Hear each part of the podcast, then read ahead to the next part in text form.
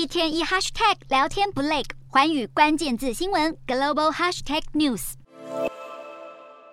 科技巨擘苹果公司正面临集体诉讼，理由是苹果疑似违反用户隐私设定，在未经用户同意的情况下收集用户的使用数据。苹果今年才拍广告宣传隐私功能，要求应用程式追踪用户之前要先取得用户同意。但现在有两名软体公司的独立研究人员发现，就算用户选择关闭追踪，苹果还是会在 App Store、Apple Music 和 Apple TV 等苹果专有的应用程式中记录用户的使用情况和个人资讯。其实不只是苹果，Google 也因为秘密追踪用户遭美国四十州提出联合诉讼。这四十州指控 Google 误导用户，让他们以为设备上的定位追踪已经关闭，实际上却继续追踪他们的位置。现在 Google 已经同意支付三点九二亿美元达成和解，约合新台币一百二十一亿元，是美国史上最大的多州隐私和解协议。而除了支付大笔金钱，Google 也必须改善隐私政策，对用户更加透明坦诚。